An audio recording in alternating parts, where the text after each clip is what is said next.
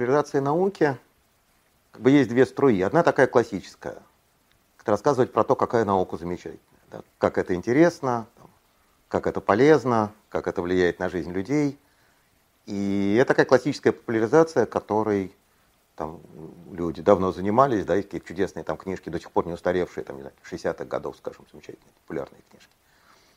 М-м, даже и раньше, может быть.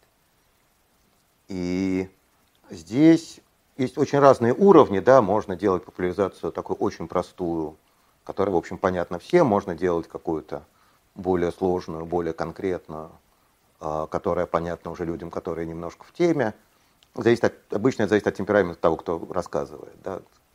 Там, ученые, которые вот работают руками, они все-таки не любят совсем упрощать, потому что вот им кажется, что уже в, какой-то момент начинается вранье.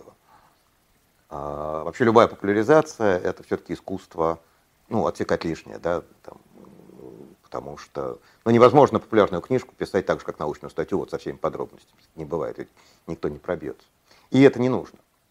И в этом смысле э, как бы правильная популяризация состоит в том, что мы можем что-то умол... о чем-то умолчать, но мы не должны врать. Заведомо нельзя писать неправды, ну и кроме того, э, это такая немножко более тонкая вещь, что наши умолчания не должны быть критичными. Мы не должны за счет умолчаний создавать у читателя ложную картину.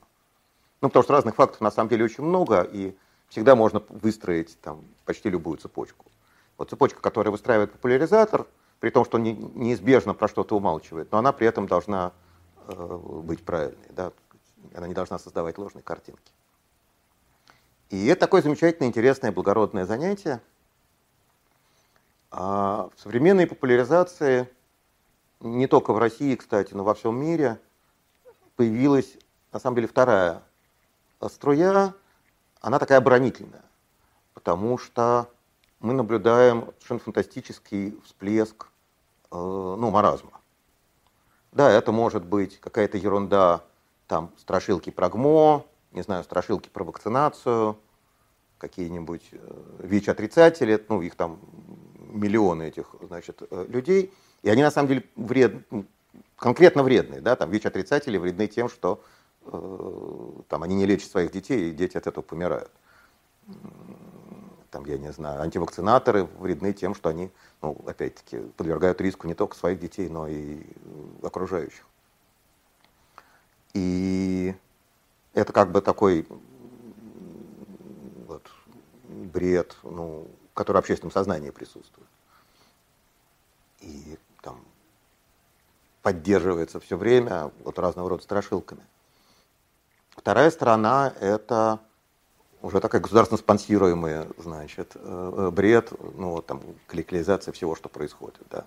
Вот я как биолог, да, у меня сказать, основной инструмент и основной предмет – это эволюция. Я ее, с одной стороны, изучаю, с другой стороны, ее сказать, вот, тем, что я понял – в результате каких-то эволюционных соображений, значит, я пользуюсь для того, чтобы там, биологам рассказывать что-то интересное.